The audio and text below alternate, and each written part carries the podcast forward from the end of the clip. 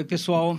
O Fipcast é um podcast que se propõe a desvendar de forma simples e descomplicada assuntos relacionados à pauta ESG, aspectos socioeconômicos, questões de natureza ambiental, planejamento urbano, o futuro das cidades e foi uma iniciativa das advogadas Luísa Milagres e Maiara Vieira, e junto comigo, com o apoio da Fundação Israel Pinheiro. É, a gente tem o objetivo de trazer todos esses assuntos para um debate que seja é, de fácil acesso às pessoas, sem perder a profundidade. E a gente pede para se inscrever em nosso canal do YouTube e também acompanhar a gente no Spotify e no Apple Podcasts. Mayara. Olá, pessoal. A Fundação Israel Pinheiro, conhecida como FIP, é uma instituição sem fins lucrativos que está no mercado há mais de 27 anos, desenvolvendo e implementando projetos na área de desenvolvimento urbano, é, sustentabilidade, meio ambiente, enfim. O nosso propósito é trazer melhorias de vida para todas as populações brasileiras e carregamos o legado do Israel Pinheiro, né, o engenheiro responsável pela construção de Brasília. Conheçam a Fundação Israel Pinheiro e participem do FIPcast, nos mandando dúvidas, perguntas interajam com a gente. Luísa, com conta pra gente é, quem é o nosso convidado e qual é o nosso tema de hoje. Olá, pessoal, tudo bem? Para o episódio de hoje, o nosso tema é Direito Ambiental e os Desafios para o Brasil. E o nosso convidado de hoje é o Alexandre Sion cujo currículo, gente, é tão grande que eu vou ter que contar com a ajuda da minha colinha.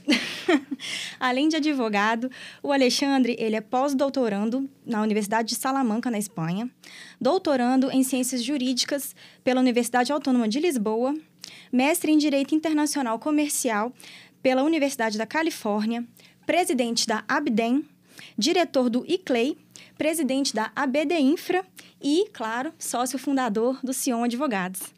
Alexandre, um prazer te receber aqui e seja bem-vindo, fica à vontade. Muito obrigado, prazer é meu. Obrigado a vocês pelo convite. É, bom, Alexandre, é, você é reconhecido no mundo jurídico, né, tanto no âmbito da, da advocacia quanto da, da, do ambiental. E o FIPCast aborda inúmeros assuntos e os temas que nós temos inclinação são aqueles ligados ao desenvolvimento urbano, até em razão do legado do Israel Pinheiro, né, que trouxe todo esse cuidado das cidades, de desenvolver cidades mais justas e, e que tem uma pegada muito importante é, ambiental também. Assim, Brasília tem um projeto é, em que foi nomeada todas as árvores que foram plantadas durante a construção de Brasília é, pelo Israel Pinheiro. E aí, fazendo uma ligação né, entre planejamento urbano e meio ambiente, e dentro desses dois pontos, é, em sua opinião, quais os grandes problemas ambientais que temos nas cidades brasileiras hoje? Fique à vontade para falar o tempo que você quiser sobre o assunto. Obrigado. Bom, o, o, vocês começaram bem, né? Porque uh, primeiro a gente só tem uma hora né, para começar a primeira pergunta. E, e, infelizmente a gente está vivendo isso, né? O que está acontecendo em Petrópolis, o que não é novo, uh, o que aconteceu na Bahia, o que aconteceu em Minas Gerais. Uh, o professor Paulo de Bessa Antunes, inclusive, fez um post hoje para falar de Petrópolis. E, bom, a gente teve há pouco tempo quase mil mortes. Será que não é suficiente? E o problema se repete, continua se repetindo. E é essencialmente uma relação uh, da interação do ser humano com o ambiente. Tem várias questões aí, né? Tem, a gente vive um momento de mudança climática relevante, que uh, o mundo passa a enxergar de uma forma diferente. Mas nós temos uma ocupação uh, nas cidades, especialmente em áreas sensíveis, é, de modo inadequado. Isso acontece em várias cidades. O Rio de Janeiro é pródigo, né? Uhum. E, e, quando numa, numa, um prefeito anterior, sem, sem tentar entrar o menos possível na política, tentou inclusive impedir a expansão uh, da Rocinha, que é a maior favela do Brasil, é, e, e, recebeu muitas críticas. Mas lá é a PP, lá não deveria ter. Não, mas, mas a gente tem um problema social relevante, então as populações de menor renda acabam ficando muito longe dos grandes centros onde está o trabalho, e os morros no Rio de Janeiro têm esse papel de trazer proximidade uh, com o mercado de trabalho, mas é um local que não é para ser construído. Então, eu diria que uh, acho que passa muito, e a gente está ah, uh, vivendo, inclusive, uma discussão legislativa aí em relação às mudanças em, eh, em relação à PP, mas eh, eu acho que passa muito dessa relação próxima da cidade, das pessoas com o poder executivo e muitas vezes aquilo que deveria ser feito não é feito sob o ponto de vista de proteção ambiental. Então, acho que especialmente a ocupação não regulada, desenfreada de áreas sensíveis, eu acho que é uma questão que a gente deveria avaliar com mais cuidado. Bem, Alexandre, é, primeiro, né, agradecer pela sua disponibilidade de estar aqui conosco. E você, eu notei algumas questões e realmente a gente independentemente do, do, da data que a gente possa olhar, a gente vive questões como Petrópolis, Minas, o norte de Minas, sul da Bahia, né, no final do, do, do, ano de 2021, início de 2022. Enfim, isso é uma recorrência na nossa, no nosso país. Né? E aí, conectando com outro ponto que você falou, você falou muito de APP. Né? Existe uma possibilidade, ou pelo menos existe uma... Você acha que existe um risco nessa possibilidade de municípios constituir ou instituir áreas de proteção permanente, ou fazer, o, fazer a pergunta até no seu contrário, né? Ou de desconstituírem áreas de preservação permanente, você acha que isso é um risco? Léo, bom, primeiro, obrigado. Sempre um prazer participar dos, da, das suas iniciativas e a gente tem várias juntos, né? Para minha alegria. É, esse assunto é um assunto muito palpitante e atual, né, Léo?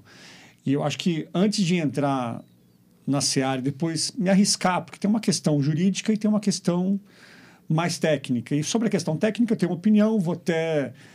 Não vou me privar de dá-la, mas vou primeiro começar com uma questão jurídica que talvez eu tenha um pouco mais de conforto, a despeito da grande complexidade, briga, como tudo no Brasil nos últimos anos, é um fla-flu. Né? Não é diferente em relação a esse assunto. Acho que primeiro começa com a gente entender como a Constituição tratou a competência legislativa em matéria ambiental. O, o artigo 24 da Constituição estabeleceu lá nos incisos 6 e 7 que a competência para legislar sobre, entre outras coisas, é, meio ambiente é, é, concorrente, ou seja, cabe à União estabelecer normas gerais, aos estados e municípios é, complementar a legislação é, federal. Já teve uma discussão se os municípios poderiam ou não, porque o município não estão, não estão no caput do 24, mas, mas estão no 23, que é a competência administrativa, e para que você possa exercer a competência administrativa, você tem que ter competência legislativa. Eu só posso proteger se eu tiver lei que assim estabeleça a minha conduta. E também por conta do artigo 30, que é da competência dos municípios, entre outras coisas, atuar no assunto ser peculiar interesse e legislar sobre assunto de interesse local. E o Supremo já decidiu reiteradas vezes que o município tem competência para legislar em matéria ambiental. Mas qual que é o conteúdo, o que, que a gente deveria extrair da competência concorrente em matéria uh, é, do 24, é que continua gerando muitas discussões, inclusive em relação às últimas decisões do Supremo em relação a esse assunto, que tem privilegiado a legislação federal em detrimento da estadual. E, e, mesmo quando a legislação estadual aparentemente conflita com normas infralegais, que são as resoluções do CONAMA, do Conselho Nacional de Meio Ambiente, tem entendido o Supremo que seriam essas leis estaduais inconstitucionais. Até pessoalmente já escrevi sobre isso. Uh, tem algumas ressalvas na medida em que resolução não é lei. E o próprio artigo 24 diz que, na ausência de lei federal, os estados legislam de forma plena. Então, ou seja, o estado não poderia ter uma lei declarada inconstitucional em confronto com uma norma federal infralegal. Mas não é assim que tem entendido o Supremo e tem, inclusive, recentemente a gente falou da Bahia, entre outros estados, declarado alguns dispositivos da lei eh, baiana inconstitucionais em matéria de licenciamento. Bom, Dito isso, nós tivemos recentemente uma mudança ah, no fim, dezembro do ano passado. E para quem é contrário, diz, ah, foi o presente de Natal, presente de Ano Novo. É uma lei que alterou alguns dispositivos de outras normas, entre elas do Código Florestal, para, para dizer, entre outras coisas, que o município é, pode estabelecer metragens de APP diferentes daquelas estabelecidas na norma federal. Bom, e aí a gente tem dois caminhos, tem duas posições em relação a isso. Uma, é, e vários colegas já se posicionaram nesse sentido, de que seria inconstitucional. não, não só colegas da advocacia, mas como professores, como também o Ministério Público. É, e vários argumentos, entre eles esse, essas decisões recentes do Supremo, como a questão da proteção mínima, da vedação retrocesso, que até tenho uma opinião e, e já publiquei diferente é, do que vem sendo dito, mas entendendo que seria inconstitucional. E um dos argumentos é a preocupação com o que será das APPs nos municípios. Eh, por conta dessa questão política estar mais próxima, né? As, as, as cidades, né? As, os cidadãos estão próximos do poder executivo. Portanto, uh, sempre existe uma preocupação em outros níveis em relação ao que, que, pode ser feito para os municípios e vários outros argumentos, do tipo, ah, nós teremos, como a gente já tem guerra fiscal, vamos ter uma guerra ambiental. Então, tem um município que vai é, diminuir a sua proteção e vai atrair é, investimentos por conta disso. Ou o, os rios, eles não ah, encontram limites territoriais apenas no seu município. Então, a gente vai ter uma proteção deficiente na medida em que o município X tem uma proteção tal e o município seguinte, onde percorre o mesmo corpo hídrico, ter uma proteção diferente. Uh, qual que é o argumento de quem entende que não seria inconstitucional? Primeiro, por força da competência concorrente. E na medida em que cabe à União estabelecer normas gerais, uh, a União estabeleceu, através de lei federal, qual era a regra. Disse, olha, o município pode estabelecer. Então, e, e mais, é competência do município, na forma do 182 da Constituição, regular o seu território. Então, sob ponto de vista eminentemente constitucional, me parece que até faz sentido essa leitura, é, na medida em que está dando concretude o que estabelece uma norma geral. Então, a norma geral, na forma do 24, estabeleceu qualquer regra e caberiam os municípios que têm competência, que são autônomos, né? os entes federativos, vale lembrar, são autônomos, né? a União não manda nos estados, os estados não mandam nos municípios, é, mas, e especialmente por conta da pergunta anterior e o que a gente vive hoje, aumenta a preocupação. Ah, como o professor Paulo de Bessa tem dito, olha, a gente está vivendo isso. Estão ah, construindo em APP há décadas. E a gente quer diminuir, a gente quer encontrar mecanismos para poder diminuir o, essas áreas de proteção. Então, essa é uma discussão é, relevante. É, Alexandre, quando a gente fala de planejamento urbano, ele dialoga os projetos né, que são trazidos pela legislação, o próprio plano diretor, ele dialoga com várias áreas, né, multidisciplinar, e dentro do direito a mesma questão. Na prática, a gente percebe, foi até o que você falou agora, é que existe uma, uma preocupação tardia com o direito ambiental. E na prática, quando você entrega um plano diretor, que é feito por uma equipe, inclusive, de, ambi de ambientalistas, você vê essa discussão lá dentro, a briga né, do, do da Câmara com, com a a, prefeitura, com a população, com as empresas uhum. que estão ali no entorno. É, então, na prática, a gente percebe que o direito ambiental ele é pensado tardiamente, às vezes até excluído ali, porque tem uma visão econômica por trás. É, dentro disso, qual que é a sua opinião? Como você acha que o direito ambiental pode contribuir mais nesse planejamento urbano? Né? Como que isso pode ser aplicado? Ótimo, obrigado pela pergunta. Bom, eu acho que tem várias coisas, né? Várias coisas. E, e, e, você tocou bem. Primeiro, é bom lembrar que a questão econômica e ambiental elas estão sempre ligadas, porque ah, enquanto a gente não entender que a questão econômica tem um papel relevante nas decisões políticas globais, a gente talvez fique com um discurso é, ingênuo, né? naivo. Porque, então a gente precisa entender esse contexto, né? Não quer dizer que é, é para privilegiar o econômico, mas é entender o contexto em que qual o ambiente se insere para que a gente tire o melhor proveito disso do ponto de vista de proteção ambiental. Né? E, de fato, o que eu tenho visto nessas últimas décadas é que, não importa o Estado, de um modo geral, as preocupações quando a gente discute um plano diretor, quando a gente discute a lei de uso e ocupação do solo, quando a gente discute o zoneamento urbano, é, as questões econômicas que têm um papel relevante, os interesses econômicos nessa discussão, são sempre ressaltados em relação às questões ambientais. As questões uhum. ambientais acabam tendo pouco pano de discussão e vão a reboque é, desse conceito de que, é, bom, a gente quer que é, prédio, a gente quer aqui uma área rural, a gente quer aqui uma área urbana. E ah, como é que entram as nossas áreas de proteção? Entram no caminho desse processo. Né? Então, ah, eu, eu entendo que E, e, alguns municípios têm feito isso, inclusive os municípios em que tem atividades de grande repercussão, uh, ou de grande utilização do território, como a mineração, acabam discutindo o seu zoneamento também. Ah, por exemplo, a gente discute a, a zona de autossalvamento na, na, na, na mineração. Não faz sentido o município discutir um tratamento especial para essas áreas que são áreas de segurança para barragens, por exemplo. Uhum. Então, acho que o sim, o município tem um papel, ainda é embrionário, mas deveria acontecer. E pegando esse gancho do, do, da legislação de uso e ocupação do solo e a questão ambiental, eu não posso de, deixar de falar de um assunto que, que, que a gente vive esse conflito diariamente, sobre o qual eu falo com alguma frequência. Que é quando um empreendimento cuja competência para licenciar é do Estado ou da União, uh, busca no município a chamada certidão de uso e ocupação do solo. Ou seja, o que é a certidão? É dizer, olha, aquele empreendimento está ou não está compatível com as leis de uso e ocupação do solo.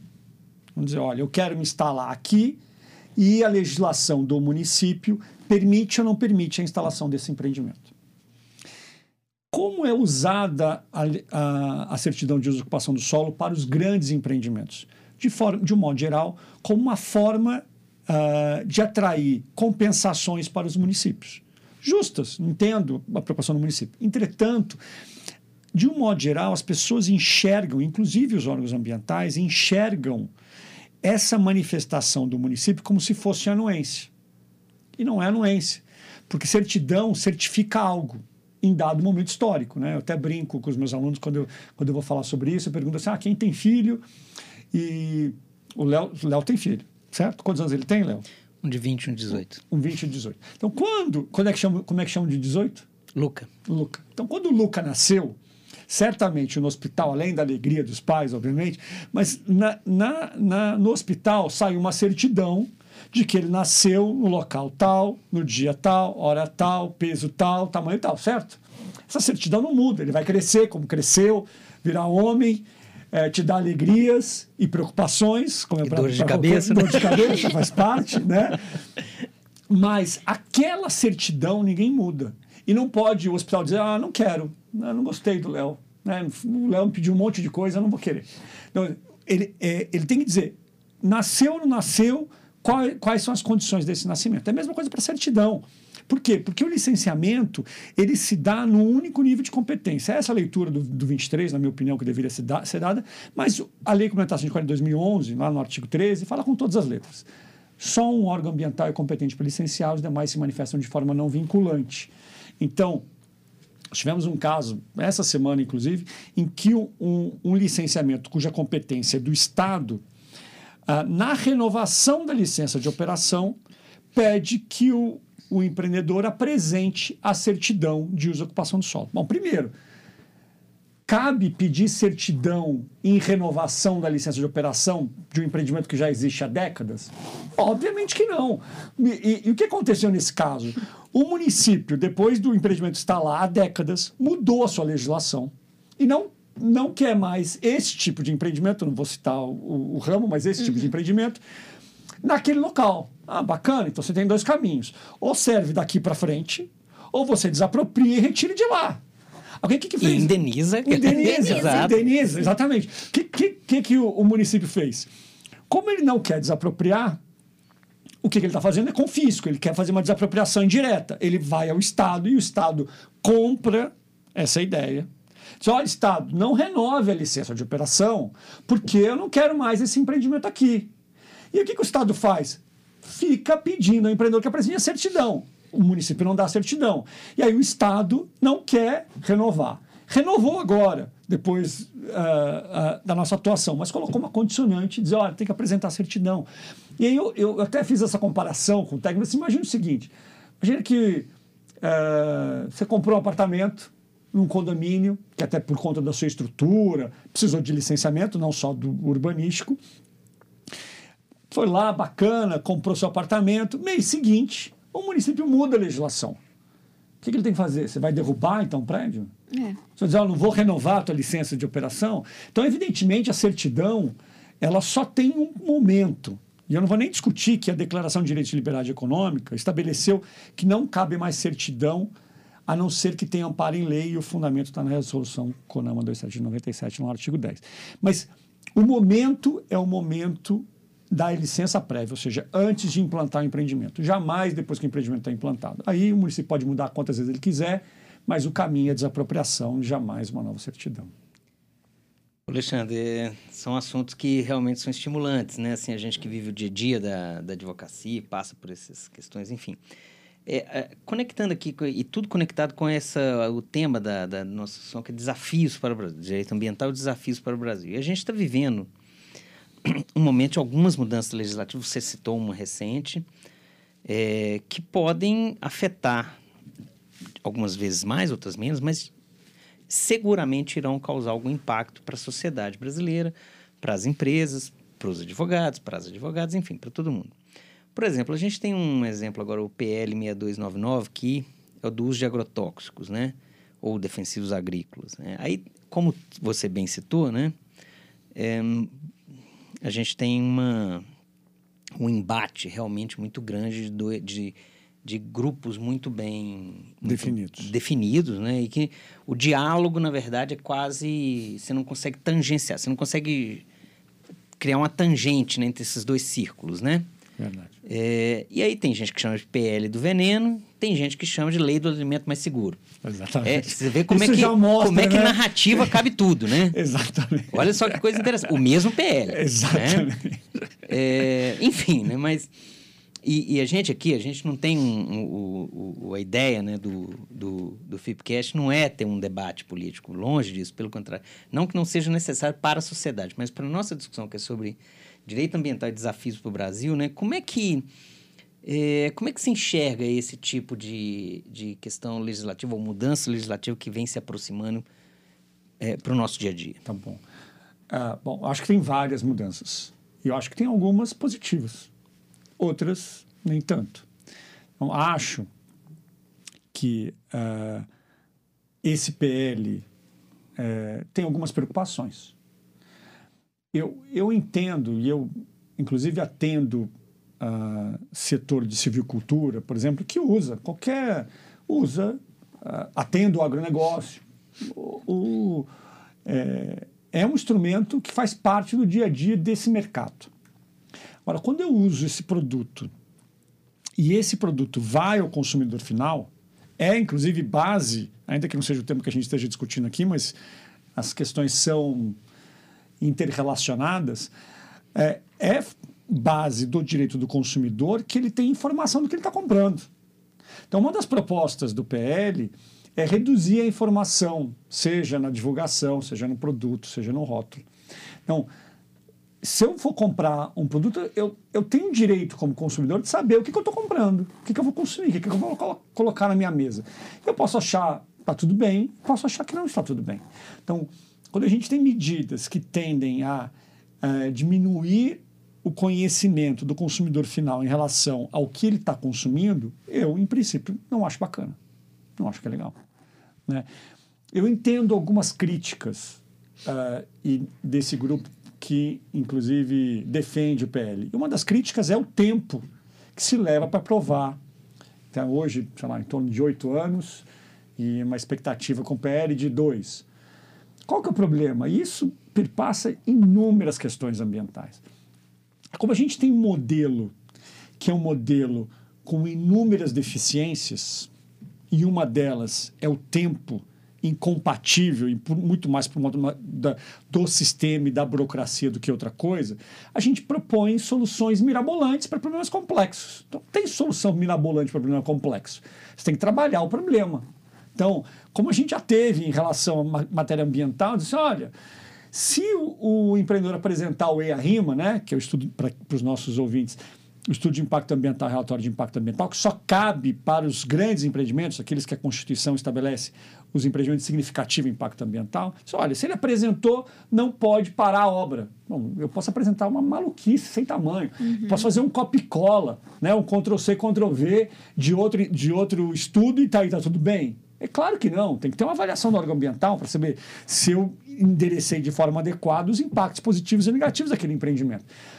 Ah, já teve proposta, inclusive, de emenda constitucional para dizer, olha, não precisa mais de licenciamento, basta você ter uma certificação internacional, como uma, uma ISO 9000 da vida, e que está tudo bem, você não precisa mais de licença. Por quê? Porque o modelo do licenciamento é um momento que recebe muitas críticas, então as pessoas vêm com soluções mirabolantes. Então, voltando à questão do agrotóxico, é, como existe uma crítica do agronegócio em relação à morosidade do processo, aparecem soluções mirabolantes para problemas complexos. Então, acho que uh, o PL tem muitos pontos que deveriam ter uma leitura diferente, eh, na minha opinião. É, Alexandre, considerando a sua prática, né, que vai muito além da academia, que você vive no dia a dia, né, é, o que, que você acha que pode contribuir é, para os processos de licenciamento ambiental? Facilitar ou melhorar, enfim? Essa é pergunta de um milhão de dólares, né? é, um milhão já não pode falar, é um bilhão de é. dólares, porque um milhão já virou dinheiro comum. Uh, mas eu, eu, tenho algumas coisas para dizer. Uh, eu já escrevi no passado com, é, com um colega, também um advogado, Marcos, é, tem um artigo publicado no Valor em que, eu, que nós discutimos os problemas do licenciamento. E uma das coisas que, que, que a gente desenvolve é para dizer, bom, primeiro, ninguém está satisfeito com o licenciamento. Por motivos diferentes, mas ninguém está satisfeito. O empreendedor acha que demora demais.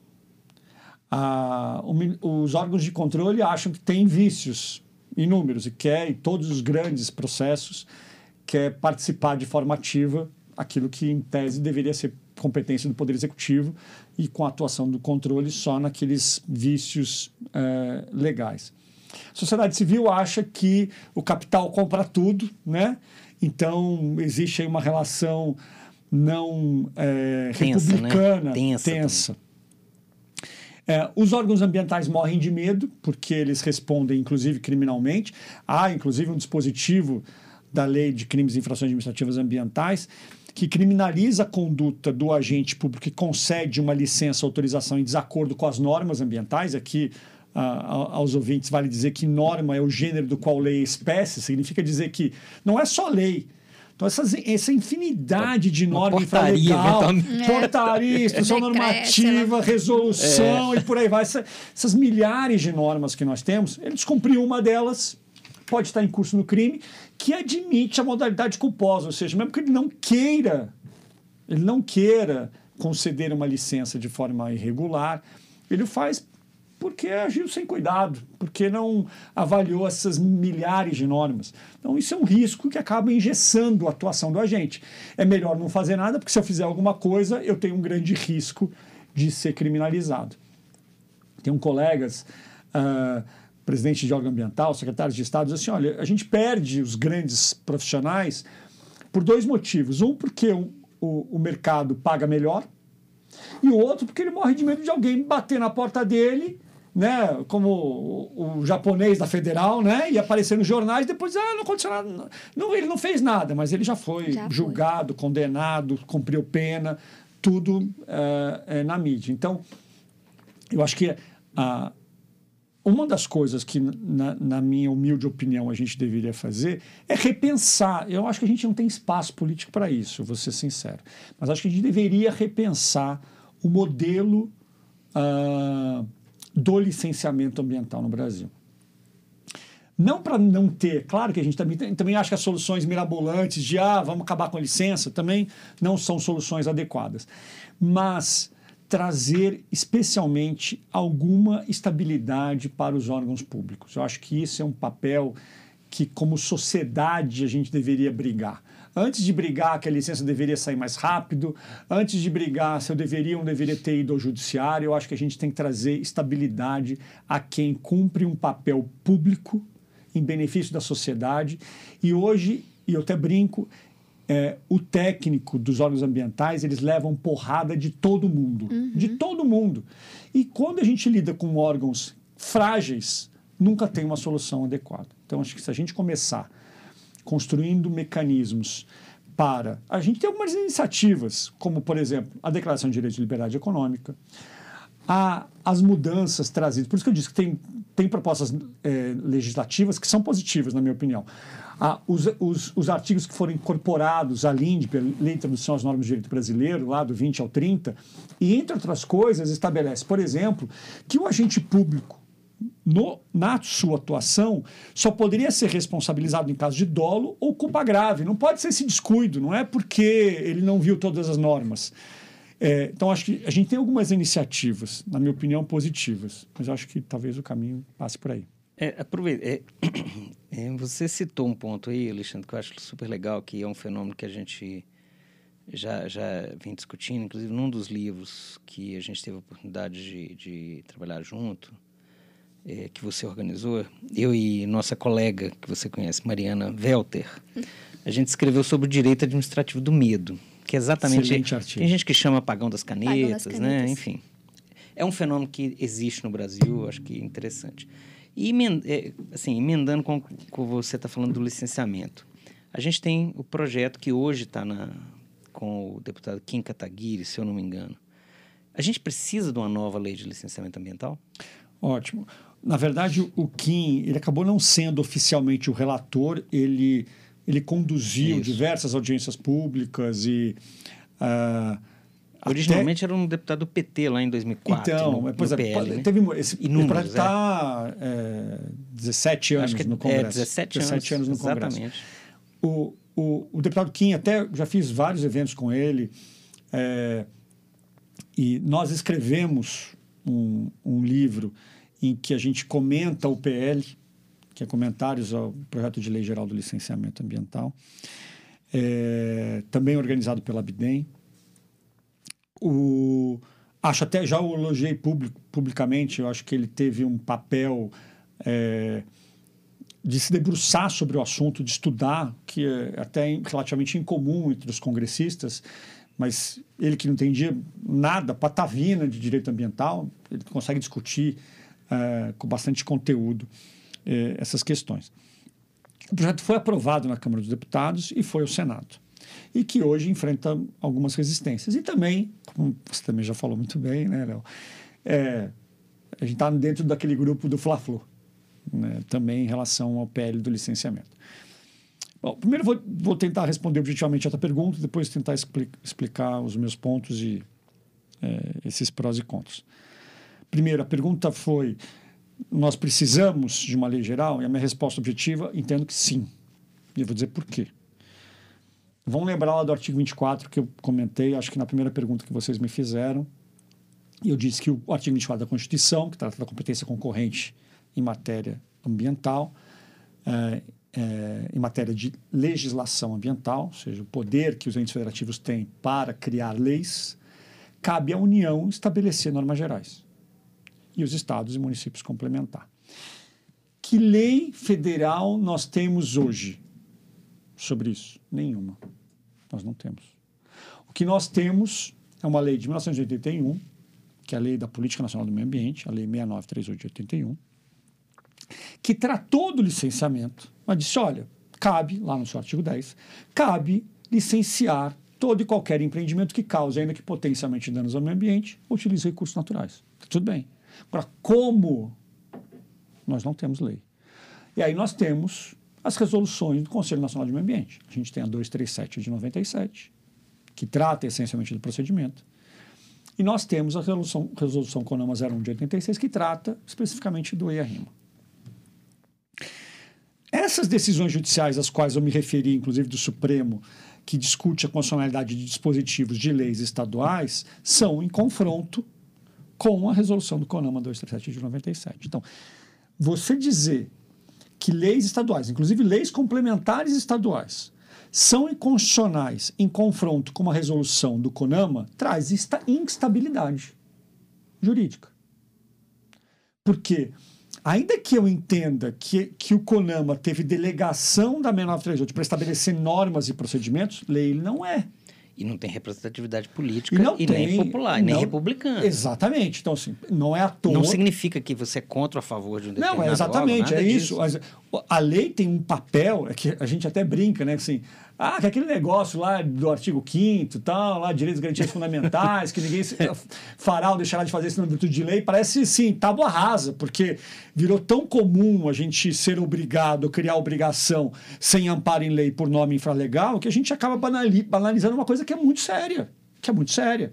Então, é por isso que chama fundamental. É, né? não é à toa, né? Não é à toa, não é à toa que lá o o 60 da Constituição diz que eu não posso abolir direitos e garantias fundamentais, porque eles têm um peso para a Constituição. Eles têm um peso para a Constituição.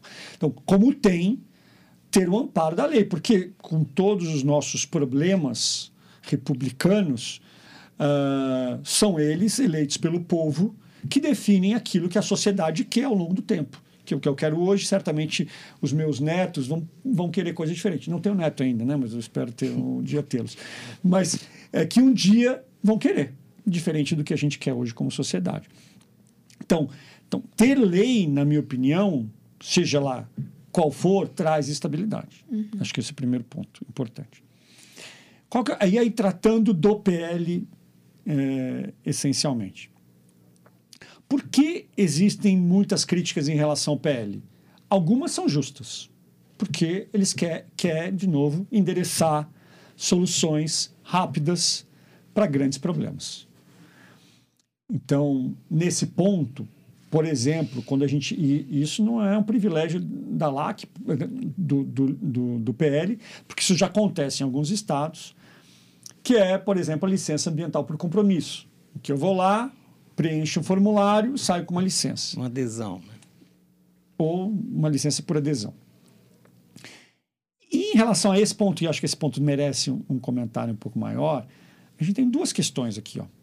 Tem uma que não me parece, ou mesmo para aquelas pessoas que não atuem na área ambiental, não parece soar uh, bacana eu dizer que eu posso causar um dano ambiental, porque a licença é isso, né? Eu, eu digo, ó, eu vou causar, mas eu vou causar mais aspectos positivos do que negativos, e esses negativos eu vou controlar, mitigar, compensar, que eu faça apenas através de um formulário. Então, acho que a crítica é justa e tem esse endereçamento. O, o contraponto desse argumento é a gente quer que tudo passe pelo órgão ambiental como se, aqui a gente falando de cidade, como se o direito urbanístico não tivesse um papel essencial para lidar com questões que não são essencialmente de competência do, do, do órgão ambiental. Uhum. É, eu, eu, sempre uso um exemplo que seria cômico se não fosse trágico. Já, e não foi nenhuma vez nem duas, já se quis que o órgão ambiental licenciasse a implantação de uma padaria. E mais do que isso, que a competência fosse do IBAMA. Então, assim, eu fico imaginando o tamanho dessa padaria, né? E o nível de complexidades e interações ambientais que aquela padaria do seu Zé teria. Uhum. Por quê? Porque a gente tem esse apego, como se, é, se não passar pelo órgão ambiental, tem algum problema. Então, eu acho que a, acho que a ideia por trás da LAC, da licença é, para adesão e compromisso, ela tem por fundamento esses empreendimentos que, na verdade, nem deveriam ir ao órgão ambiental. A questão é como você usa o instrumento. Você pode ter uma ideia muito bacana e depois começar a usar LAC para um monte de coisa que deveria sim ter licença e não deveria passar, uh, ou deveria passar por uma visão mais crítica do, do órgão ambiental. É claro que, na medida em que a gente for evoluir como sociedade, nós teremos a, a mão pesada do Estado para aquel, aqueles casos em que há um desvio do cidadão. O, o, a gente tem. Pra, acho que a gente não está nesse estágio evolucional ainda, evolutivo, mas quando uh, o agente deixa de fazer algo em torno da lei, a gente tem que ter a mão pesada do Estado para puni-lo. O Estado não, não pode, não tem estrutura e não tem braço suficiente para estar na mão, ou dar a mão para todo mundo que vai atravessar a rua. Uhum. É, é, é, próprio de um Estado democrático que a gente estabeleça leis, estabeleçam as regras e aquele que sair do quadrado legal receba a punição. Então, é, eu acho que parte das mudanças tem esse, essa perspectiva de dizer, olha, deixa as pessoas agirem e o Estado punirá os desvios. Mas, então, portanto, eu entendo as críticas em função do estágio evolutivo que nós estamos como sociedade, uh, da, do senso comum da impunidade em relação às questões ambientais, que, que não é de todo errado, porque isso começa com um problema legislativo, porque a gente tem a, as infrações administrativas estão primeiro com base em um decreto e não em lei. Então, hoje uh, você tem vários problemas de aplicação. Então, ah, a gente tem um monte de multa, bilhões, bilhões, mas quantas são pagas? Então, eu acho que tem um, tem um problema para a gente endereçar e de trazer estabilidade. Mas eu acho que tem outros aspectos muito positivos do PL. Uh, primeiro, por ter uma lei, como eu comentei. É, segundo, o, grande parte que o PL faz é aquilo que já se faz nos estados, é aquilo que já está na 237 de 97, é aquilo que está em outros diplomas, também infralegais, mas é o que a gente tem, do licenciamento, como, por exemplo, quando a gente trata dos intervenientes no processo de licenciamento. Então, ah, vai atingir uma comunidade quilombola, é, uma comunidade indígena, é, e aí, por força da portaria interministerial 600 de 2015, que dá alguma concretude ao OIT 169, Organização Internacional do Trabalho, uh, é, 169, que o Brasil é signatário, que diz que, que toda vez que se, se haver, houver um, um impacto administrativo judicial para as comunidades indígenas, uh, deve, eles devem têm, têm direito a serem ouvidos de forma livre, prévia uh, e informada, de boa fé informada, então, acho que tem aspecto positivo. Então, assim, em resumo, minha opinião é: acho que nós precisamos sim de uma lei geral. Eu acho que não dá para nós continuarmos brincando uh, de assuntos tão sérios com normas infralegais. Eu acho que esse é, esse é o ponto. E, e, e acho que a gente não pode ter medo de lei, a gente pode discordar e faz parte né, como tiveram muitas críticas injustas, algumas, em relação ao novo Código Florestal. Né? Até há quem, quem entenda que esse conceito de novo seja equivocado. Mas é, é um processo legislativo, né? para o bem e para o mal. É assim que funciona, né? numa democracia. Não pode ser um grupo com maior representatividade que ele seja, mas que ele não é constituinte, que ele não é legislativo, é, dizer o que a sociedade tem que fazer. Isso é próprio da lei. Sim, a Alexandre, a nossa colega Luísa até brincou que você tem um extenso currículo e nos bastidores eu falo que a gente falou que ia fazer uma pergunta se você dorme, né? Porque para conseguir atuar em tantos fóruns com excelência, academia, advocacia, fórum de debate, né? É, e aí você também é presidente da ABDEM, Associação Brasileira de Direito de Energia e Meio Ambiente. E aí, saindo um pouco dessa questão de planejamento, né? Mas dentro do tema do meio ambiente, é, para você, quais são os maiores desafios ambientais relacionados ao setor de energia? No Brasil e agora para o futuro também, né? Com essa questão da energia limpa e tudo mais. Obrigado. Bom, primeiro sim, eu durmo, obrigado, obrigado pela gentileza. Eu, de fato, eu tenho três filhos, eu faço várias coisas, eu gosto, eu, eu desde pequeno, é, eu tenho uma dificuldade, por exemplo, dormir, acho que eu nunca na minha vida, eu fiz 49 agora, acho que nunca na minha vida eu dormia tarde, assim, mesmo no fim de semana. Mas esse, eu ainda tenho esse, esse, esse objetivo. Mas... É, eu, eu gosto da ideia de fazer várias coisas, mas, eu, mas mais do que isso, eu tenho pessoas brilhantes e super competentes e aplicadas em todas as iniciativas que, que eu estou, como a BD Infra, nós estamos aqui com o Léo, um dos nossos diretores. Então, ninguém faz nada sozinho, a gente, o negócio é você se reunir com pessoas boas, pessoas engajadas, com vontade, que aí as coisas acontecem. Né? Então, é, eu acho que o setor elétrico, primeiro, quando a gente fala de setor elétrico, existe uma, uma enormidade de projetos completamente diferentes entre si. Sim. Né? Nós agora tivemos uma decisão recente, é, acho que foi no Rio Grande do Norte, que tratou, uh, que, tratando de empreendimentos de energia eólica, e se conseguiu, uh, teve uma decisão judicial, inclusive recebeu crítica, mas o juiz que tomou essa decisão é mestre e doutor em direito ambiental, é professor de direito ambiental, conhece o assunto, né? É, entendeu que não cabia EIA-RIMA, cabia um outro tipo de estudo. E aqui, para quem nos ouve, ah, por que, que essa discussão é relevante, EIA-RIMA ou outro? Porque ser EIA-RIMA, ou ter EIA-RIMA, tem inúmeras repercussões. Seja pelo tipo de estudo, pelo tempo, né? Eu tenho que considerar um tempo é, seco, um tempo chuvoso. Eu tenho uma equipe multidisciplinar, um estudo que vai demorar pelo menos um ano.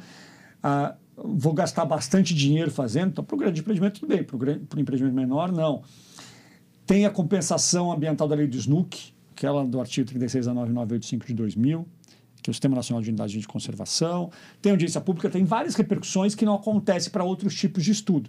Mas, e aqui vale um comentário importante, a gente tem alguns prazeres, algumas métricas na vida. Né? Eu vou ser menos explícito, já que a gente está no ambiente gravado, em sala de aula eu sou mais explícito. Mas eu diria que a gente tem algumas métricas na vida. E, e, e uma delas é que como se só existisse o ERIMA, e como se só o ERIMA trouxesse alguma estabilidade informativa ao órgão ambiental. E é evidente que não. É evidente que não. O estudo, seja ele qual for, ele precisa endereçar os principais pontos daquele empreendimento. Então, mas eu fiz esse, é, esse gancho aí por conta de, de ser uma questão muito recente, mas cada empreendimento, cada setor da energia tem desafios distintos. Então, quando a gente fala, por exemplo, de, de, hidrelétricas, a gente tem um enorme desafio porque é um desafio territorial. É, e talvez um, o último grande exemplo foi cercado por dezenas de ações judiciais e, e medidas é, até difíceis de serem acompanhadas por outros players desse mercado. Mas nós temos outros empreendimentos de, de menor impacto. Por exemplo, quando eu vou falar de energia solar, o desafio da energia solar, eu diria, não é nem ambiental, ou é menos ambiental. Ele é muito mais econômico do que outra coisa, porque é encontrar uma equação econômica que viabiliza a implantação desses empreendimentos.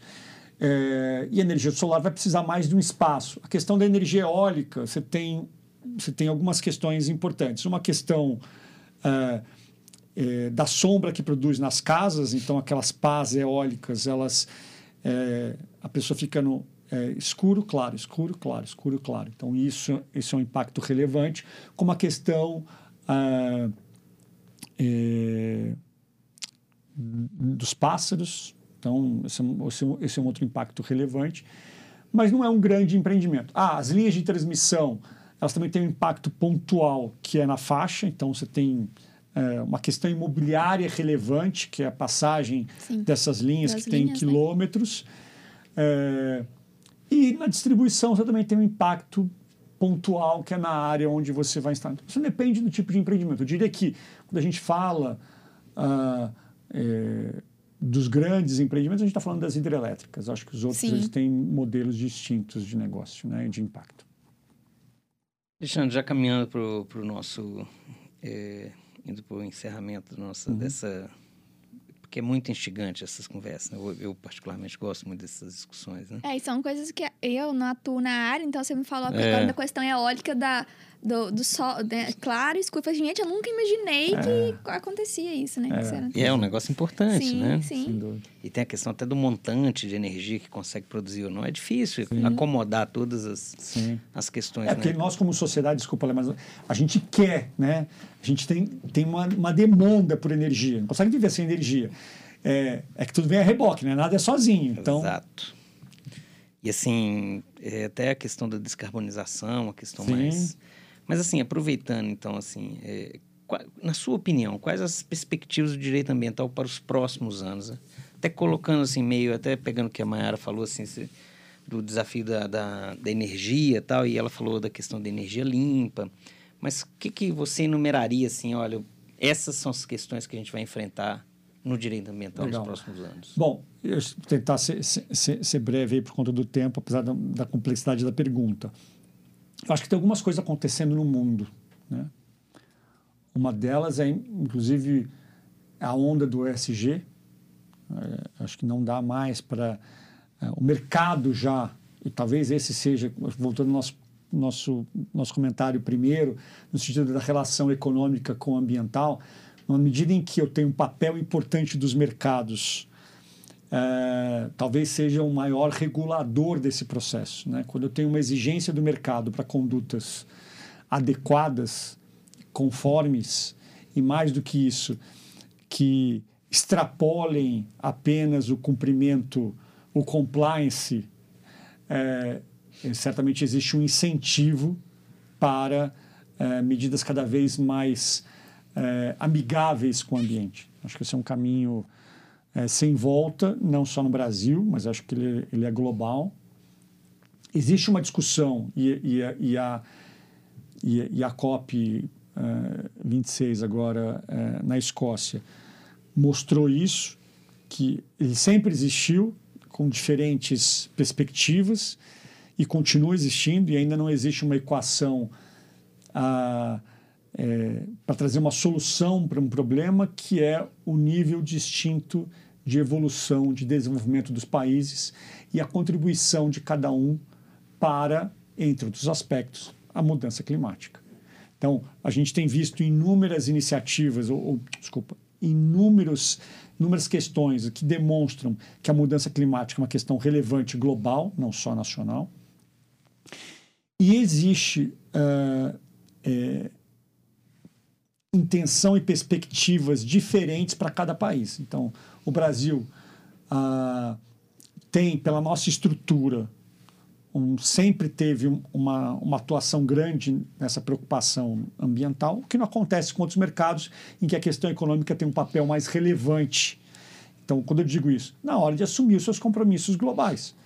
Quando, quando o Léo fala de descarbonização, isso tem um impacto econômico. E, e, e uh, recentemente eu fiz um evento com a, a Secretaria de Meio Ambiente do Amazonas, e o secretário estadual de Meio Ambiente do Amazonas está dizendo isso. É, grande parte da população do Amazonas vive abaixo da linha pobreza, da pobreza. Quando a gente discute a Amazônia, a Amazônia, a gente não consegue enxergar isso. A gente só diz, ah, não, é o pulmão do mundo, eu quero aquilo lá do jeito que está. Eu quero lá do jeito que está. É, então, a gente precisa enxergar que contrapartidas o mundo, não só o Brasil, que contrapartidas o mundo terá para que eu deixe de desenvolver. Isso tem um custo econômico. Tem um custo econômico não trazer empresa, indústria, é, trabalho, emprego para as pessoas que moram na Amazônia. Tem um custo social. A gente precisa enxergar, precisa discutir isso. Então, a gente o que aconteceu nesses últimos anos, do seu ponto de vista internacional, foi muito mais promessa do que ações efetivas. Então, e é, a gente precisa enxergar isso, porque nós ainda nós somos, infelizmente, um país com enormes desigualdades sociais, com uma população ainda muita gente abaixo da linha de pobreza. É, como o exemplo do saneamento, como é que a gente consegue conviver Sim. com milhões e milhões de pessoas sem saneamento básico, sem água potável. E a gente continua convivendo com isso como se fosse uma coisa no outro planeta, né? como o que acontece na África.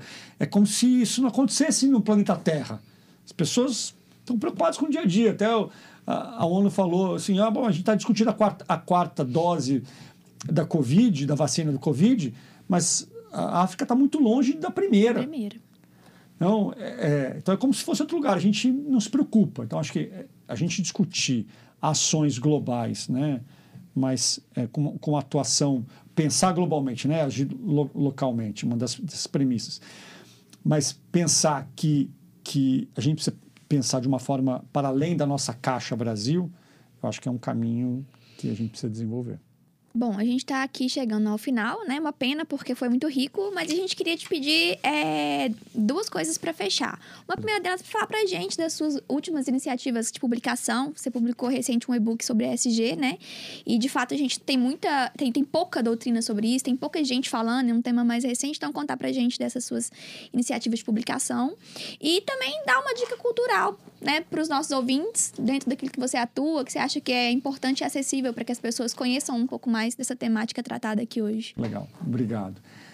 Bom, primeiro, sim, uh, é um e-book e também vai sair a, a, versão impressa agora, também um, um livro uh, da, organizado pela Bidem, fruto do, uh, do simpósio internacional que nós fizemos com a Universidade de Sevilha, na, na Espanha. Antes disso, a gente publicou também um outro sobre ESG, uh, também fruto de um, de, um, de um grande evento com a Universidade de Salamanca, também na Espanha. É, este ano devem sair pelo menos mais dois livros, que é o tomo 3 do Energia e Meio Ambiente, da Bidem, uh, e o Direito Minerário em Foco. Uh, também acho que devem sair esses, esses dois livros talvez um de infraestrutura, né? Vamos, vamos discutir com o pessoal da BDI para ver se, se o pessoal empolga. É, que a gente também saiu, tirou, o ano passado também é, lançamos um outro de direito de infraestrutura.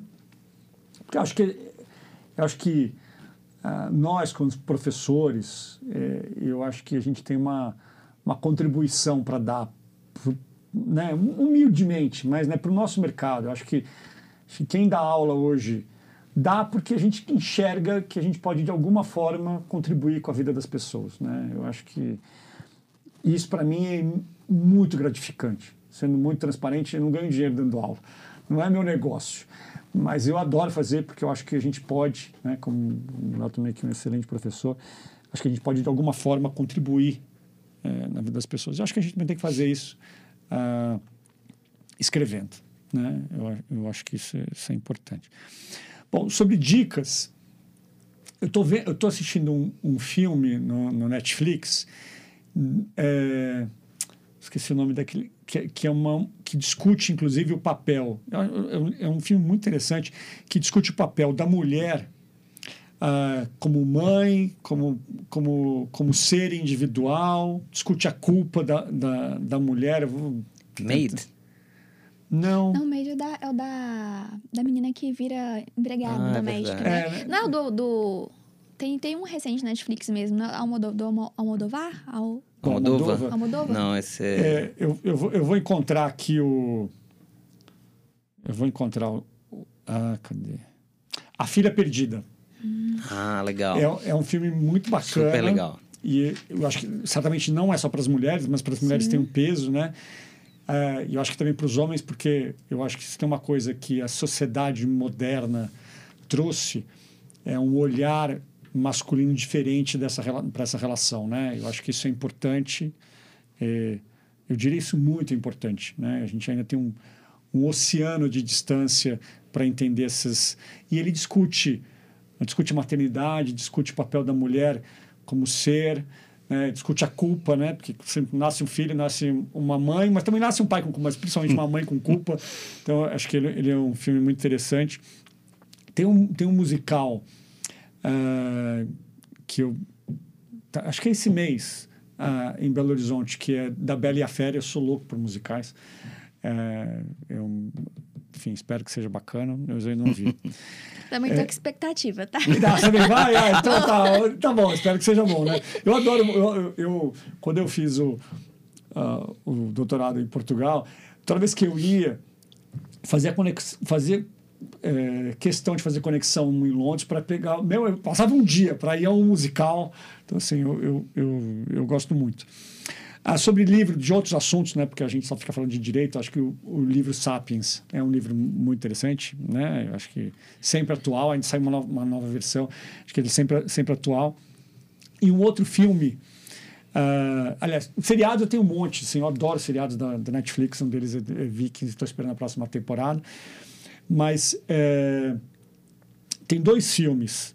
É, um outro seriado é Round Six, que eu acho que eu comecei assim com uma resistência. Foi meu filho mais velho eu tenho um filho de 23 meu filho mais velho que, que me indicou e eu, eu gostei bastante.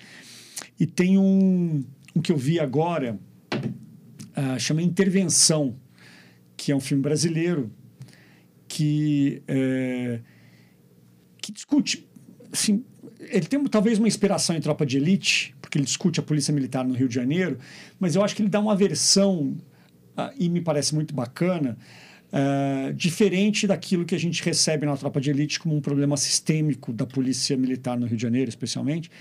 Mas ele dá uma versão de como, como essa relação é uma relação é, é, injusta, é uma relação triste e dá uma perspectiva do policial, né?